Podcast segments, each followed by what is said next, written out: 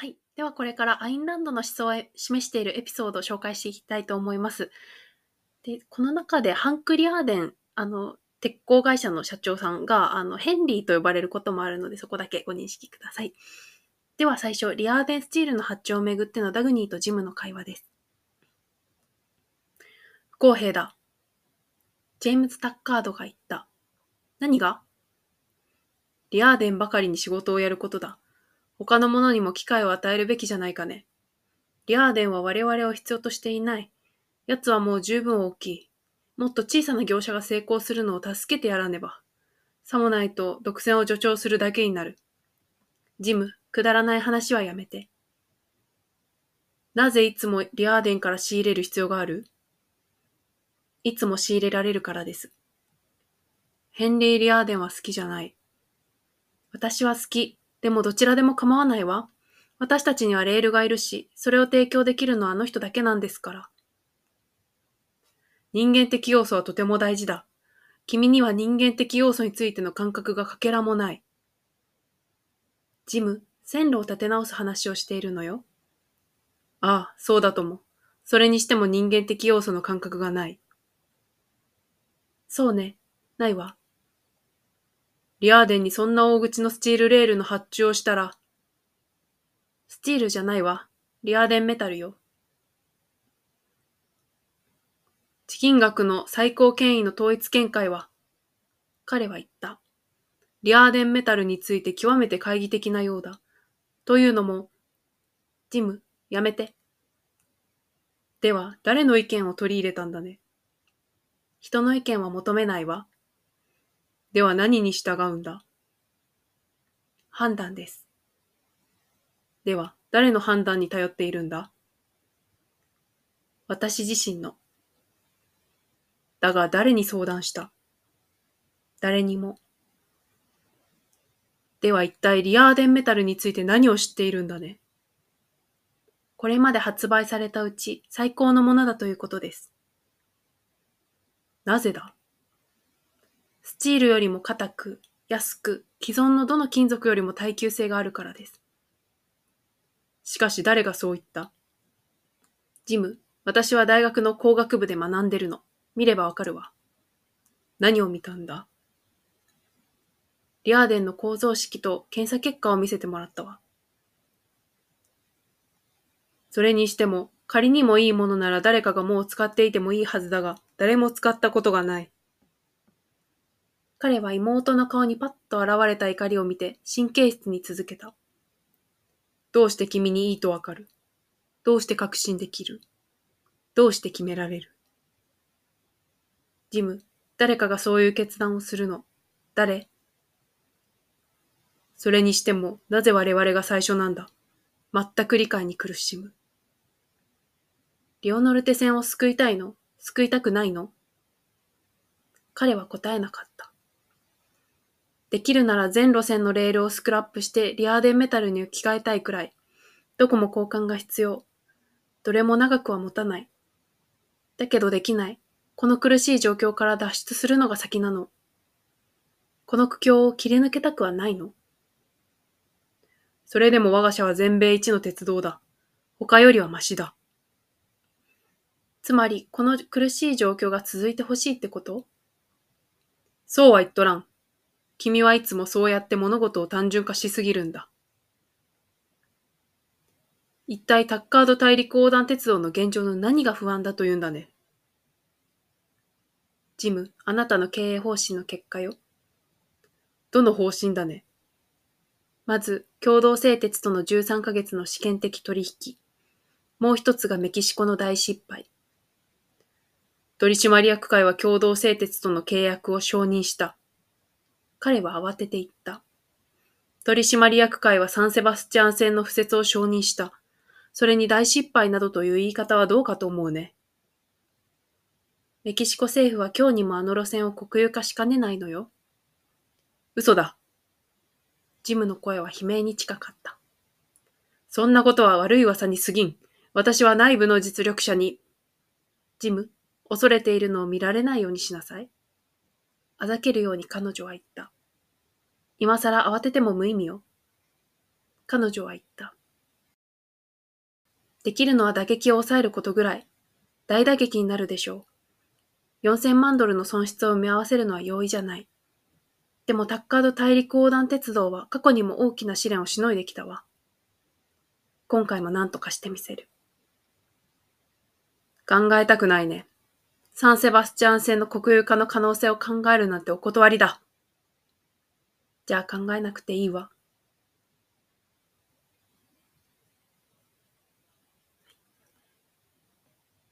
はい。じゃ続いて、もうすぐそのサンセバスチャン線がメキシコに国有化されることになるので、ダグニーはそれを予見して必要最低限の設備で運営をしていたんですね。で、それを知ったジムが、あの、仲間への体裁が悪いので、いい設備で便数を増やしたいというふうに言う掛け合いのシーンになります。ジム。ゆっくりと彼女は言った。会社には余分な車両も機関車も石炭もないのよ。私は許さないぞ。我々の援助を必要としている友好的な人々にそんなけしからん手口など絶対に許さん。物欲が全てじゃない。君にはわからないだろうが、やはり物質的なものの他にも考えるべきことがあるんだ。彼女は目の前のノートを引き寄せて鉛筆を構えた。いいわ、ジム。サンセバスチャン線で何便の列車を運行する？え？どの路線のどの便を削る？ディーゼル機関とスチールの客車の調達に。どれも削ってほしくはない。ならメキシコに送る車両をどこで手に入れろというの？それは君が考えることだ。君の仕事だ。私にはできないわ。あなたが決めてください。それが君のいつもの汚いやり口なんだ。責任転嫁。ジム、あなたの指示を待っているの。そんな罠にはまるもんか。彼女は鉛筆を落とした。ではサンセバスチャン線のダイヤはこれまで通りね。来月の取締役会まで待ってろ。それを限りに業務部門の越権行為がどこまで許されるかをはっきりさせる。お前は回答を迫られることになるが。回答しましょう。ジェームズ・タッカードが退出して扉が閉まる前に、彼女は仕事に戻っていた。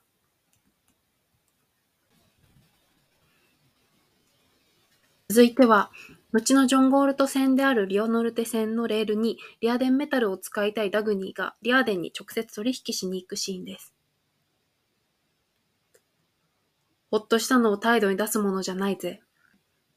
彼の声は長老を帯びていた。そこまであからさまにはね。彼は目を細めて彼女を見つめ、笑みを隠している。ダッカード大陸横断鉄道の命運が俺にかかっていると思ってしまうだろうから。どうせわかっているでしょう。ああ。そして君にはその代価を払ってもらうつもりだ。覚悟してるわ。いくら今日以降配達する分に1トンあたり20ドル上乗せする。えらく高いのね、ハンク。もっと安くできないの？できる。だがその値段で請求する。その2倍でも君は払うだろう。ええ、そうね。それにあなたはそうできなくもない。でもしないわね。なぜだね。リオノルテ線を完成させることはあなたにとっても必要なことだから。リアーデンメタルの最初の宣伝の場ですもの。彼はクスクス笑った。その通りだ。頼みを聞いてもらうことについて勘違いのない人間と取引するのはいいな。あなたがこちらの苦境につけ込んでくれて、何にほっとしたかわかる？なんだね。今度ばかりは頼み事を聞くふりをしない人と取引してるってこと。彼の笑みは、今ははっきりそれと分かった。愉快そうな笑みだ。君はいつも正面切って勝負するんだね。彼は聞いた。あなたもそうじゃない。そんな余裕があるのは俺だけかと思っていた。ハンク、そういう意味じゃ、そこまで追い詰められてないわ。いつか俺が追い詰めてみせる。そういう意味で。なぜ？いつもそうしてみたかった。臆病者は周りに十分いるんじゃない？だからこそやってみたら面白いだろう。君は唯一の例外だからね。すると君の目には俺が緊急事態に取れるだけの利益を絞り取るのが正しいと思うんだね。もちろんよ。私は馬鹿じゃない。あなたが私に便宜を図るために事業を営んでるなんて思ってないわ。そうだったらいいとは思わないか。ハンク、私はたかり屋じゃないわ。支払いは大丈夫なのかそれは私の問題で、あなたのじゃないわ。レールが欲しいの。1トンにつき20ドル増しでもいいわよ、ハンク。よろしい。君はレールを手に入れる。俺は法外な利益を手にする。あるいは、代金を回収する前にタッカード大陸横断鉄道は潰れるかもしれない。彼女は真顔で言った。9ヶ月であの線を敷設しなきゃ、タッカード大陸横断鉄道は本当に潰れるわ。君がいる限り大丈夫だ。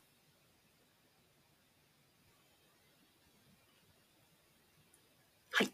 続いて、リアーデンメタルの信頼性がジョン・ゴールド戦で評価された後に、政府が手のひら返しでリアーデンメタルを売ってほしいと交渉に来るんですけれども、リアーデンは畑を耕すトラクターとか、もっと実務的でこう正当な取引ができるところへリアーデンメタルを下ろしたいので、政府のそういうわけわからん資格には、施策には売りたくないですね。その、えーと、政府とリアデンの掛け合いのシーンです。リアーデンさん、あなたは国家科学研究所へメタルを売ることを拒否されたと理解していますが、穏やかにひそひそ声で彼は言った。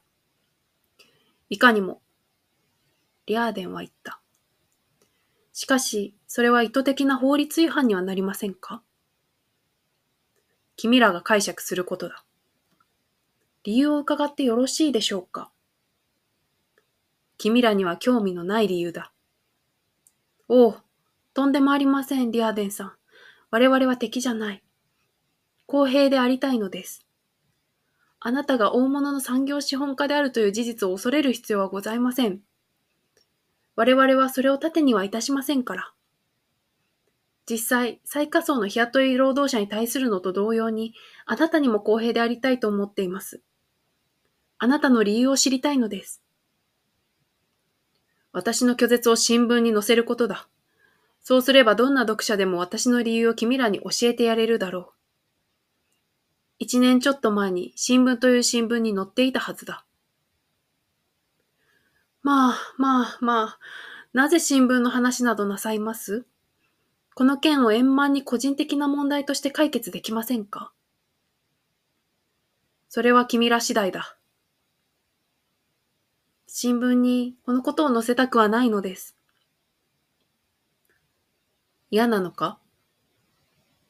はい。あなたを傷つけたくありませんから。リアーデンは彼を一別して尋ねた。なぜ国家研究所に1万トンのメタルがいるんだね？プロジェクト X とは何だ？ああ、そのことですか。あれはとても重要な科学の研究プロジェクトで、計り知れない公共の利益をもたらし得る大きな社会的価値のある事業なのですが、あいにくトップの方針による規則で全容を詳細にお伝えすることが許されていないのです。あのな、リアーデンが言った。私は君に理由としてこういうこともできなくはない。使用目的を私から隠す者に私のメタルを売りたくはない。とね。私があのメタルを作ったのだ。私にはそれを何の目的で使わせているかを知る道義責任がある。おお、ですがリアーデンさん、そんな心配はご無用です。我々が面積いたします。面積されたくなければですが、それはまた古風な。純粋に理論の上だけで通用する態度です。それを理由に挙げることもできなくはない、と言ったのだ。だがやめておこう。この場合、私はそれ以外に全てに当てはまる理由があるからね。いかなる目的だろうが、その目的が良かろうが悪かろうが、秘密だろうが公開だろうが、私は国家科学研究所にリアーデンメタルを絶対に売りはしない。しかしなぜ？いいか。リアーデンはゆっくりと言った。敵にいつやられるか知れず、どうにか護身手段を講じねばならん野蛮な社会が存在するのは、あるいは仕方のないことかもしれない。だが自分を殺す者のために武器を製造することを人に求める文明社会は正当に存在し得ない。リアデンさん、そういう物言いは賢明ではないでしょう。そのような言葉でお考えになるのは実用的じゃありません。結局のところ、政府は、抗議の国家政策において、特定の機関に対するあなたの個人的な恨みを考慮に入れるわけには参りませんから。ならば考慮に入れるな。どういう意味ですか？私に理由を聞きに来るなということだ。ですが、リャーデンさん、法の遵守を拒否されているのに見過ごすわけには参りません。我々にどうしろとおっしゃるのですか？好きなように。ですがこれは前代未聞です。これまで必要不可欠な商品を政府に販売するのを拒否した者はおりません。実際、法律はあなたが、政府はもちろんのこと、いかなる顧客にメタルの販売を拒否することも許していないのです。では、なぜ私を逮捕しないんだね？リアデンさん、これは友好的な対話です。なぜ逮捕の話だのなさるのです？それが私への最終的な論拠じゃないのか？なぜそれを持ち出すんです？それがこの会話の一言一句に含意されていないとでも？なぜはっきりと言ってしまうのです？なぜ言わない？答えはなかった。その切り札がなければ、私がこの事務所に君を入れたりはしなかったという事実を私に隠そうとでも言うのかですが逮捕の話はしておりません。私はしている。リャーデンさん、おっしゃることがよくわかりません。これが何か友好的な対話だというふりに付き合うつもりはないぜ。そうじゃないからな。さあ好きなようにしろ。男の顔には今直面している問題の概念が全く理解できないかのような当惑と、それでいて常にそうした概念が存在することを知っていたが、それが明らかになることを恐れながら生きていたかのような恐怖が混在した不可解な表情が浮かんでいた。リアーデンはかつてない興奮を感じていた。まるでこれまで理解できなかった何かをつかみかけているかのように、そして想像もつかないほどとてつもなく重要だということしかまだわからぬ遠い将来への発見への道を自分が歩み始めたかのように感じていた。リアーデンさん、男は言った。政府はあなたのメタルを必要としているのです。あなたはそれを売らなければなりません。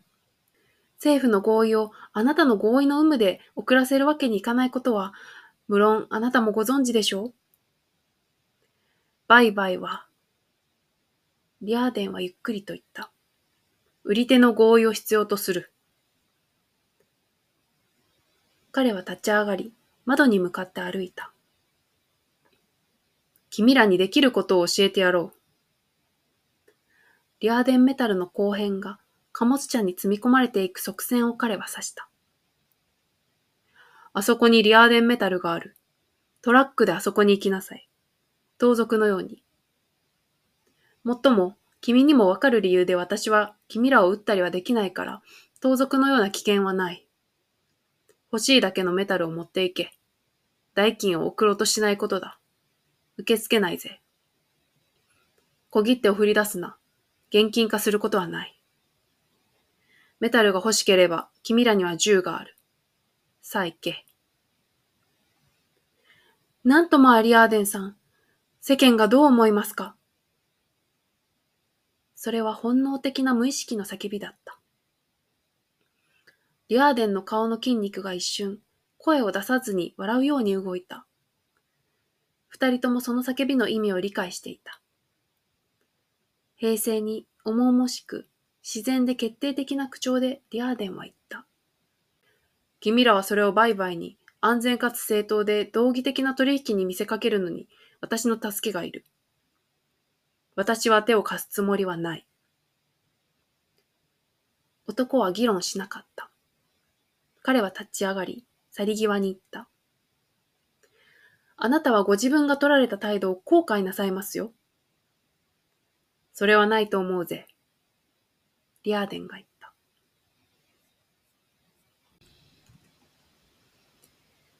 はい。次はリアーデンとリアーデンのお母さんの会話になります。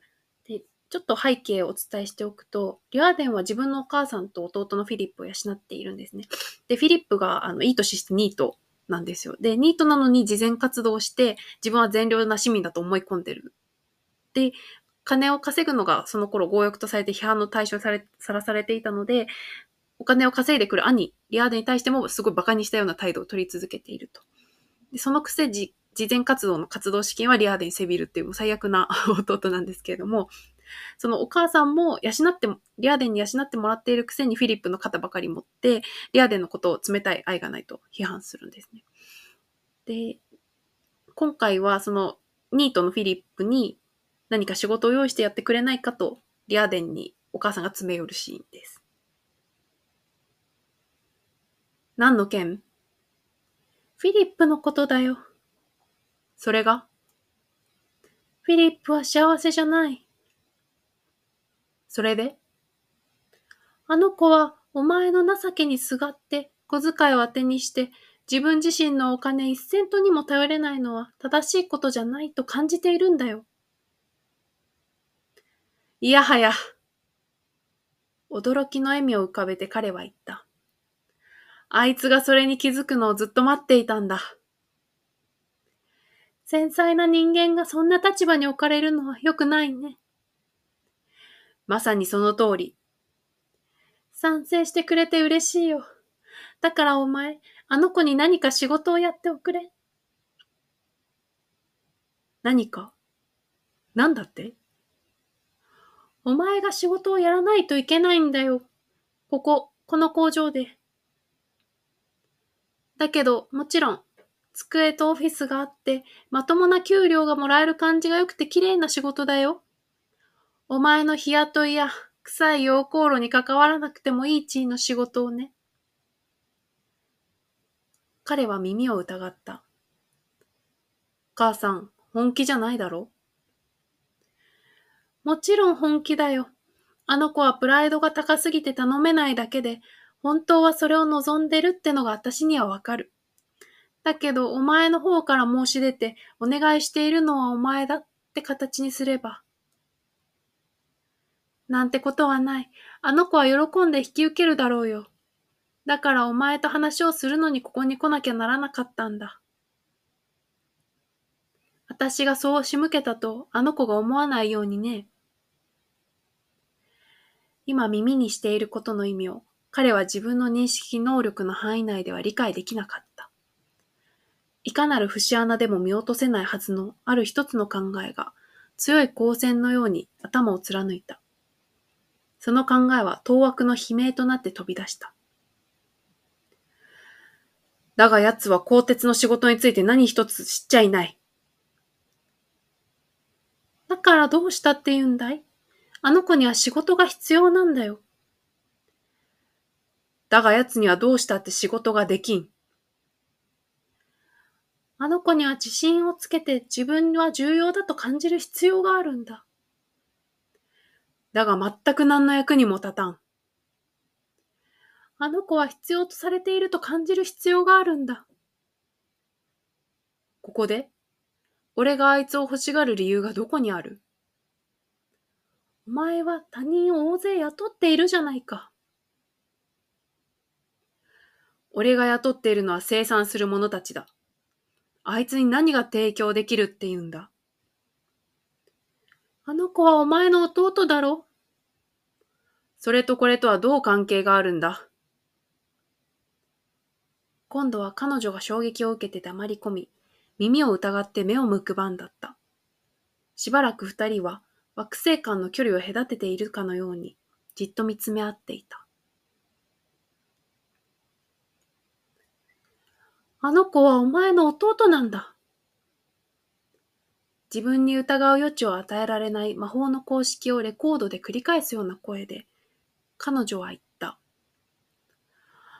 あの子には世間的な地位が必要なんだよ。施しじゃなくて、相応の報酬として自分が金を受け取っていると感じられる給料が必要なんだ。相応の報酬？だが奴は俺にとって5セントの価値もない。それが真っ先に考えることかい？お前の利益？自分の弟を助けてくれと頼んでいるのに、お前はあの子からどうやって5セントを取れるかを考えて、それがお前の金にならなければ弟を助けない。そういうことかい？彼女は彼の目つきを見て視線をそらしたが、慌てて声を張り上げながら話した。ああ、そうだよ。お前はあの子を援助している。その辺の不老者を助けるようにね。物質的な援助。お前に理解できるのはそれだけだ。あの子の精神的な必要や、あの子の立場がどんなにあの子の自尊心を損ねているかを考えたことあるかいあの子は物乞いみたいに暮らしたくはないんだ。お前から独立したいんだよ。できもしない仕事のために稼いでもない給料を俺から取ることで？お前の損にはならないよ。ここにはお前のためにお金を稼いでいる人間が大勢いるんだから。奴がそんな詐欺を働くお膳立てをしろってことか？何もそんな言い方をしなくってもいいじゃないか。それは詐欺か？詐欺じゃないのか？だからお前とは話ができないんだ。お前は人間じゃないからね。お前には哀れみも弟への思いやりも同情もないんだ。詐欺じゃないのか？お前には人の情けがないんだよ。そんな詐欺が正しいと思うのか？お前はこの世で一番不道徳な人間だ。正しいことしか考えない。これっぽっちも愛ってものを感じないんだ。彼は出し抜けにきっぱりと立ち上がり、動作によって面談の終了と訪問者のオフィスからの退出を命じた。母さん、俺は製鉄所の経営をしているんだ。売春宿じゃなく。ヘンリー、憤慨の喘ぎは彼の言葉の選択に向けられたに過ぎなかった。フィリップのために仕事について二度と俺に話さないでくれ。俺はスラグバキの仕事にでもあいつにやりはしない。あいつを俺の工場に入れる気もない。これきりあなたにも理解してもらいたい。あなたが望むやり方で、あなたがあいつを助けようとするのは構わないが、俺の工場がそのための手段だと考えているとは二度と思わないでくれ。彼女の緩んだ方のシワがちょろちょろっと流れ、せせら笑いめいた形になった。何がお前の工場だ？そりゃ聖堂か何かかい？どうして、ああ。その考えにハッとして、彼は穏やかに答えた。お前は少しも人のことや自分の道義的義務のことは考えないのかい？あなたが何を道徳と呼ぶことにしているのか俺にはわからない。ああ、俺は人のことは考えない。ただフィリップに仕事をやったりすれば、仕事が必要でそれに値した有能な人間に、俺は一人として面と向かえなくなるだろう。続いて、リアーデンと妻のリリアンの愛に関する会話です。真実じゃないことをなぜ知りたいんだ？彼は聞いた。何のために？ほらね、それが良心的な人たちの残酷なところ。あなたにはわからないのよ。わかる？本当の献身は誰かを幸せにするために喜んで嘘をつき、騙し、偽ることだと私が答えたら、相手が好きになれない現実をその人が望むように作り変えることだ？って。いや、ゆっくりと彼は言った。わからないだろう。本当にとても簡単なことなの。美しい女性に美しいと言って、その女性に何を与えたことになるかしら？それは事実以上の何者でもないし、あなたは何の犠牲も払ってないわ。だけど、醜い女性に綺麗だと言ってあげれば、あなたは美の概念を堕落させてまで大きな敬意を払ったことになるの。女性は美徳ゆえに愛するのって意味ないわ。女性がそれにふさわしければ、愛は対価であって、贈り物じゃないの。だけど悪徳ゆえに愛するっていうのは、女性がそれ相応のことをしたわけでもなく、値もしない本当の贈り物。悪徳ゆえに愛するのは、その女性のためにすべての美徳を汚すこと。それこそが愛の本当の証なの。なぜってあなたは自分の良心と理性と誠実さとかけがえのない自尊心を犠牲にするんですもの。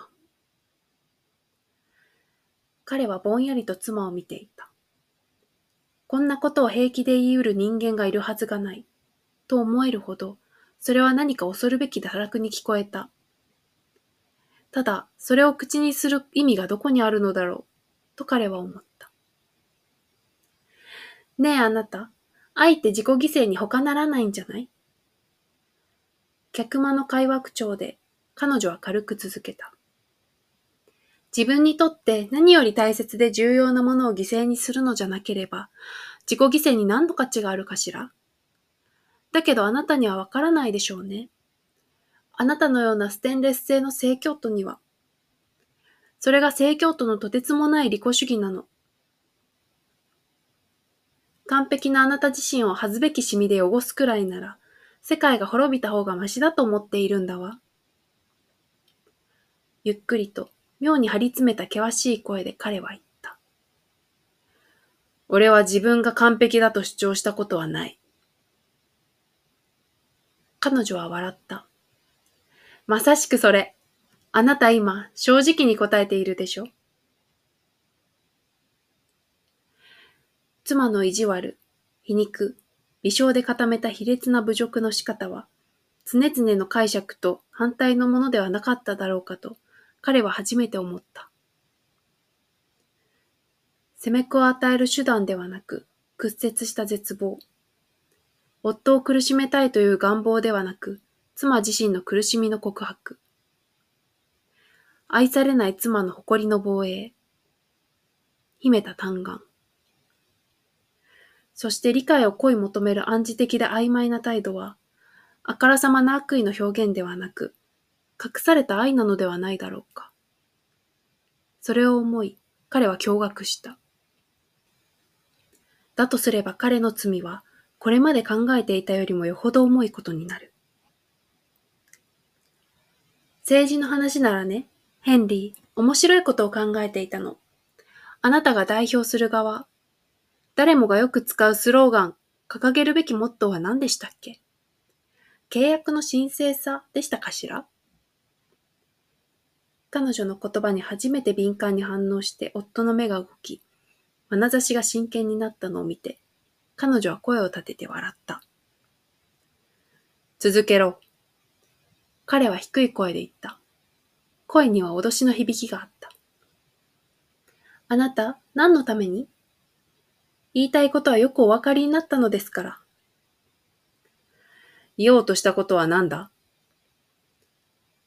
彼の声は厳密であり、感情的なところは全くなかった。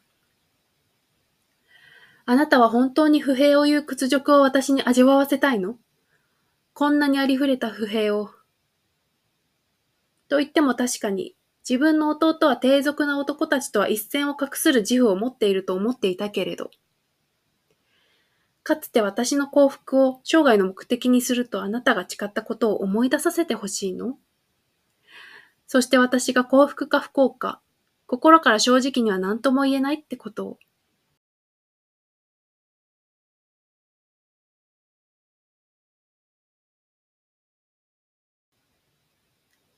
だってあなたは私が存在するのかとも尋ねてくれてはいませんもの。それは肉体的苦痛だった。むちゃくちゃに一緒くたにぶつかってくる言葉のすべてが。これは泣き言だ、と彼は思った。すると暗く熱い罪悪感が流れていった。妻に哀れみを感じた。愛情のない冷たく醜い哀れみだ。押し殺した声のような怒りを感じていた。ぞっとする叫び声。なぜこの女の屈折した汚い嘘を相手にしなきゃならんのだ。受け入れねばならんのだ。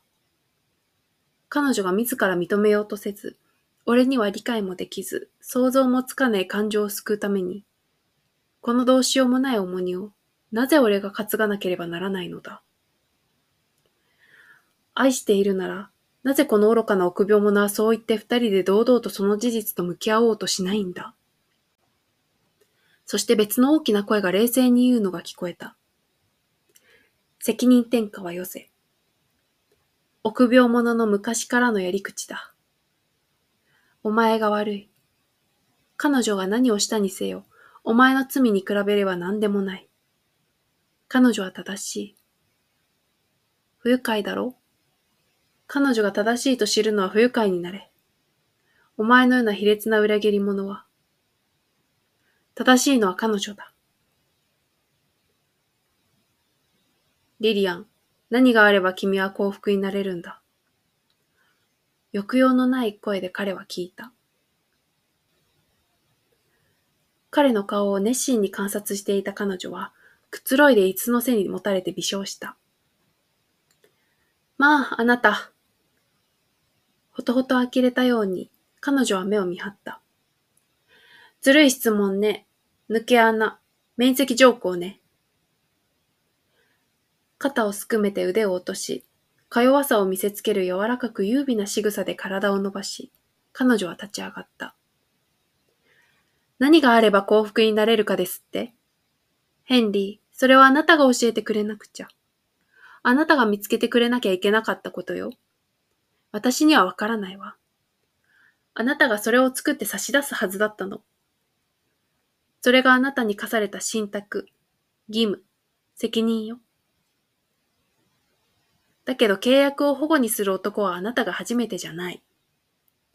何よりも簡単に逃げられる責務ですもの。そう。あなたは絶対に受け取った鉄鉱石の支払いをないがしろにはしないわ。人生においてだけね。こういう要求は非現実的よね。彼女は言った。私にはあなたに差し出す抵当も担保も銃も鎖もない。引き止めるものは何もないのよ、ヘンリー。あなたの名誉だけ。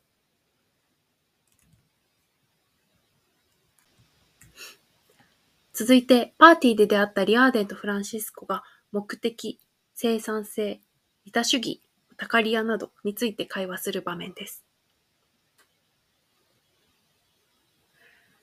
しばらく沈黙した後、リアーデンは脅すように低い声で尋ねた。何が目当てだ？あなたが奉仕している人々の性質に注意を払っていただくことです。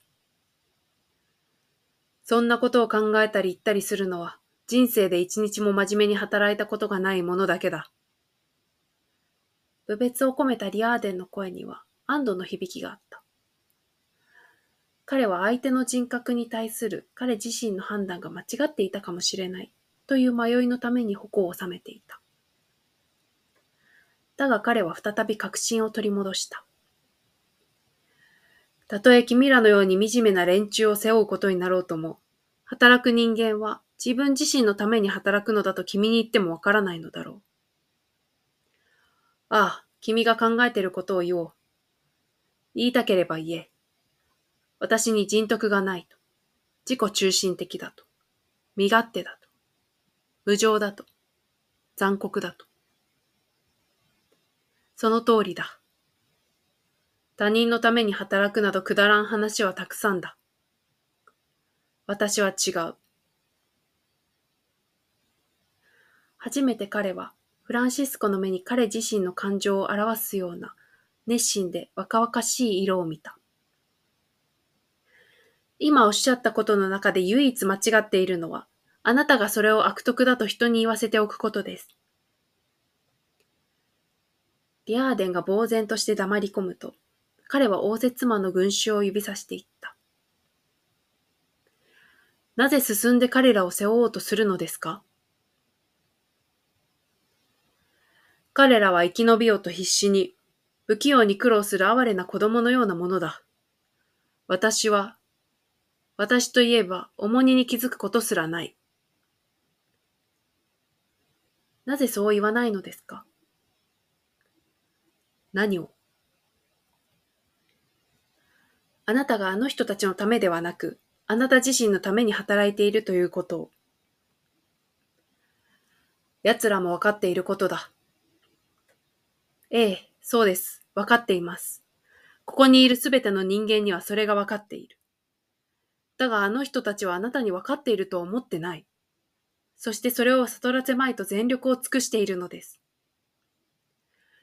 どう思われるか、なぜ気にする必要がある？これは一人一人が立場を明確にしなければならない戦いだからです。戦い？何の戦いだ？無知を持っているのは私だ。無防備な奴らと戦いはしない。本当に無防備でしょうか？向こうにはあなたに対する武器がある。それは唯一の武器だが、実に始末に負えない。いつかご自身でお考えいただきたい。どこに証拠がある？あなたが今のように不幸だという許しがたい事実の中に。リアーデンはいかなる非難や暴言や罵りを投げかけられようと平気でいることができた。だが哀れみだけはごめんだった。冷たい怒りがこみ上げてきて、彼は今置かれている状況をはっきりと思い出した。そして自分の中で湧き上がってくる本当の感情を認めまいと戦いながら話した。ずうずうしいにも程がある。何が目当てだ？こう言っておきましょう。いずれあなたに必要になる言葉を差し上げたい。なぜ私にそんなことをしたいんだ？覚えておいていただきたいからです。この会話を楽しんでしまった自分にリアーデンは腹を立てていた。そして漠然とした後ろめたさと未知の危険の気配を感じながら言った。君がどんな奴か私が忘れるとでも思っているのか？しかし、すでに忘れていたことを彼は知っていた。僕のことを考えていただきたいとは少しも思っていません。怒りの底にリアーデン自身が認めない感情が言葉にならぬまま、考え抜かないままで残っていた。かすかな痛みだ。その痛みとまともに向き合ったなら、彼は今も心に響くフランシスコの声を聞いたはずだ。感謝の意を表すのは僕だけでしょう。受け入れていただけるなら。その言葉と奇妙に厳かで抑揚のある穏やかな声と、そして訳もわからぬまま、ああ、受け入れると、自分はその言葉を受け入れる。それを求めていた。と、自分の中の何かがこの男に答えるの。だがそれは言葉にならない感情であり、感謝の気持ちではなく、男が伝えようとしたのも感謝ではないことを彼は知っていた。彼は声を張り上げた。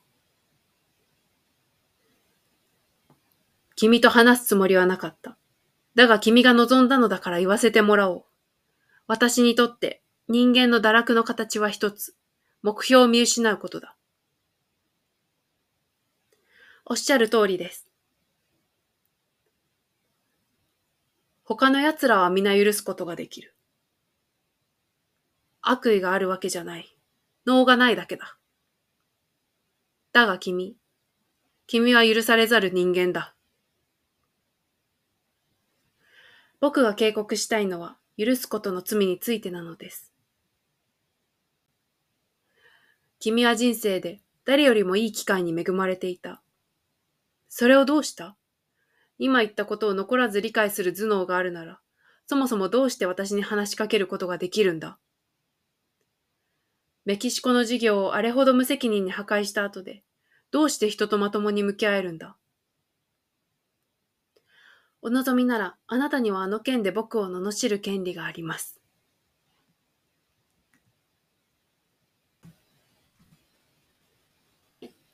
続いてもフランシスコとリアーデンの会話で、えー、今回は美徳とか価値基準、あと利他主義などの会話をするんですが、最後の方に小説のタイトルである肩をすくめるアトラスが少し出てきます。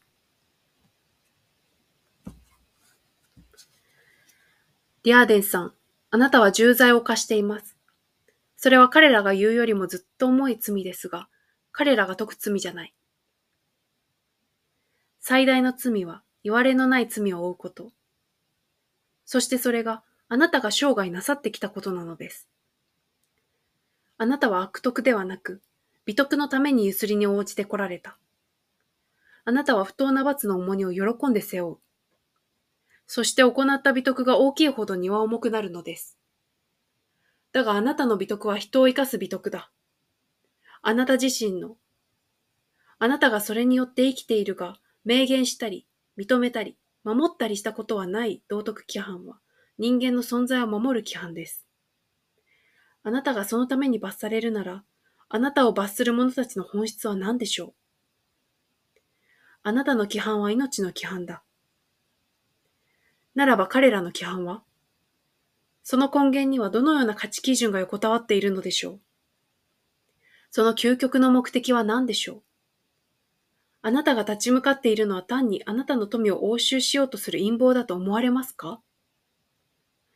富の源を知っているあなたこそ、その企みはもっと悪質なものだと知らねばならない。人間の原動力を明言してくれとおっしゃいましたか？人間の原動力は道徳規範です。彼らの規範があなたをどこに導き、あなたの最終目標として何を差し出すのか、ご自分に尋ねてごらんなさい。人殺しよりも卑劣な邪悪は、自殺が美徳行為だと人に思い込ませることだ。生贄のかまどに人を投げ込むよりも卑劣な悪は、彼自身の意志によってこそそこに飛び込ませ、その上彼にかまどを作らせることです。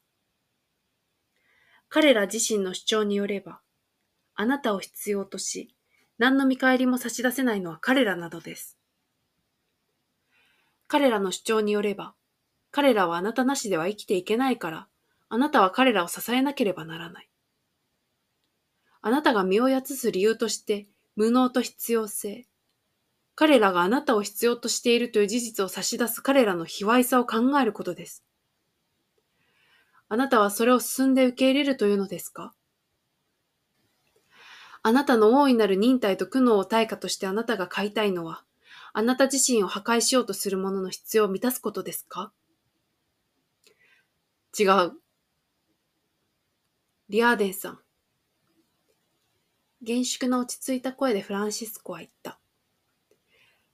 世界を肩で支える巨人のアトラスを見たとしたら、胸に血を滴らせ、膝を曲げ、腕を震わせて立ち、なおも最後の力を振り絞って世界を高く掲げようとして、努力すればするほど世界が肩に重くのしかかってくるのを見たとしたら、あなたはどうしろと言いますか？俺は、さあ、何ができる？君なら何と言うんだ？肩をすくめろと言います。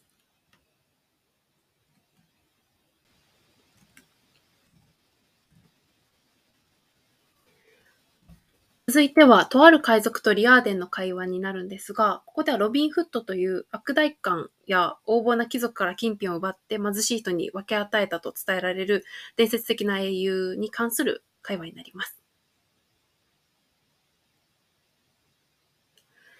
リアーデンさん、私は承認しています。ですが僕は自分に特別な任務を課したのです。僕には滅ぼしたい男がいる。何世紀も前に死にましたが、その男の痕跡が人の心から完全に消し去られるまで、僕たちはまともな世界で生きていくことはできません。誰のことだね。ロビン・フットです。リアーデンは理解しかねて、呆然と彼を見つめていた。彼は金持ちから盗んで貧乏人に与えた男です。ならば僕は貧乏人から盗んで金持ちに与える。より厳密に言えば、泥棒の貧乏人から盗んで生産的な金持ちに返すのです。一体何が言いたいんだね。僕は僕の敵である思想の旗を掲げる船を襲ったのです。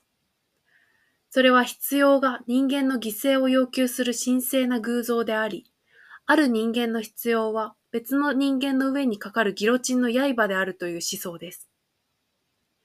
その思想によれば、人はいつその刃が降りてくるとも知れずにすべからく仕事をし、希望を持ち、計画を立て、努力を重ねて生きていかねばならず、能力の高さが危険の高さとなり、成功は人の頭を断頭台に置くが、失敗はギロチンの紐を引っ張る権利を与える。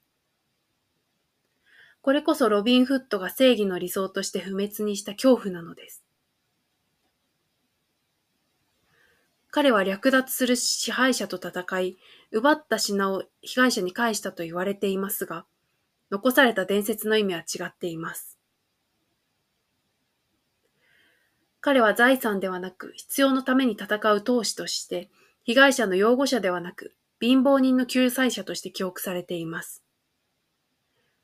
彼は所有してもない富によって福祉を行い、生産してもいない品物を分け与え、彼の慈悲という贅沢を他人に支払わせることによって、美徳の栄光を受けた最初の男とみなされています。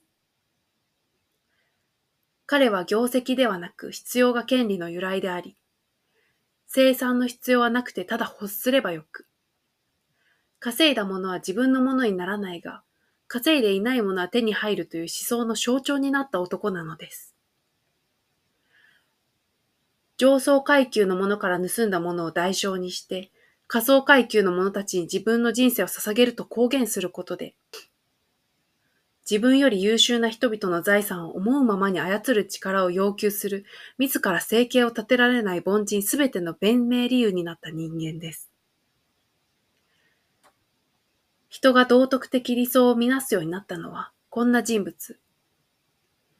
貧しい者の痛みと止める者の流血によって生きる、この実におぞましい奴らなのです。そしてこれは、人が生産すればするほど権利を失うようになり、能力が偉大であればあるほど、いかなる請求者の餌食にもなる権利のない生き物になり、一方で権利や原則や道徳を超越し、略奪だろうが殺人だろうが何でも許される地位につこうとすれば、必要を有していれば良いだけだという世界をもたらした。世界が今崩壊しているわけです。リアーデンさん、僕はそれと戦っているのです。あらゆる人間の象徴のうちで、ロビン・フッドが最も非道徳的で軽蔑すべき存在だと人が知るときまで、この世には正義もないし、人類が生きながらえる道もありません。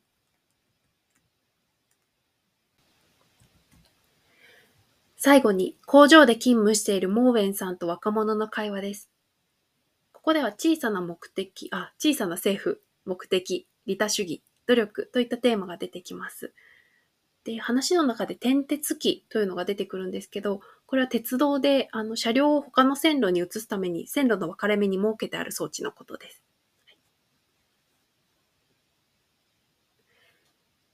また別の会社がコロラドに移るのかね。ええ。この2週間でコネティカットから出ていくのは3社目だ。なぜみんなコロラドに押しかけるんだ？彼は聞いた。ここになくて向こうにあるものって何なんだね。若者はにやりとした。ここにあって向こうにないものかもしれませんね。なんだって？若者は答えなかった。わけがわからんよ。あっちは遅れた未開の啓蒙されてない場所だ。近代的な政府さえない。どこの州と比べても最悪の政府だ。どこより怠慢でね。何もしない警察署と裁判所を置いておくだけ。住民のためには何もしない。誰も助けない。なんだってそんなところに有料企業がこぞって行きたがるんだか。若者はモーウェン氏を見下ろしたが答えなかった。モーウェン氏はため息をついた。何かが間違っている。